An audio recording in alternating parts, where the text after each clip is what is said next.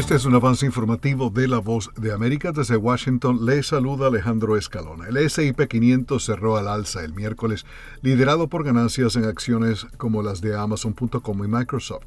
Un informe del Departamento del Trabajo mostró que los precios al consumidor aumentaron sólidamente en septiembre. Las acciones de JP Morgan Chase y compañía cayeron y estuvieron entre los mayores obstáculos para el avance del Dow Jones y el S&P 500. Amazon.com, Alphabet, matriz de Google y Microsoft aumentaron. Bank of America, Citigroup, Wells Fargo y Morgan Stanley informarán los resultados de sus ganancias el jueves, mientras que Goldman Sachs lo hará el viernes.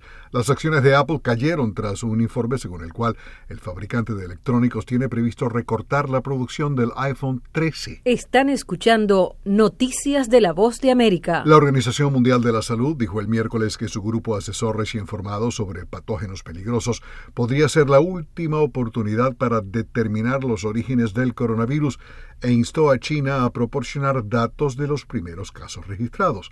Los primeros casos humanos de COVID-19 fueron informados en la ciudad central china de Wuhan en diciembre de 2019. China ha rechazado repetidamente las teorías de que el virus se filtró de uno de sus laboratorios y ha dicho que no son necesarias más visitas.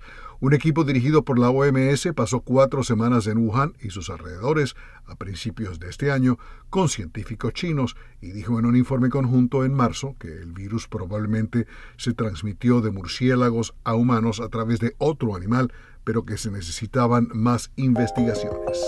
A continuación, un mensaje de servicio público de la voz de América. Para evitar la propagación del coronavirus en casa, recuerde que solo toma unos minutos limpiar las superficies que más toca en su vivienda, manijas de las puertas, interruptores de la luz, lugares donde come, control remoto, entre otros. Esto por lo menos una vez al día. Este fue un aviso de servicio público de la voz de América.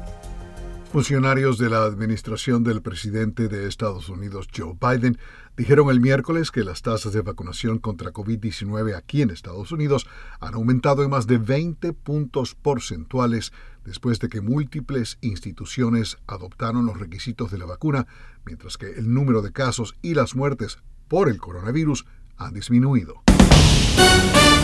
Fue un avance informativo de La Voz de América.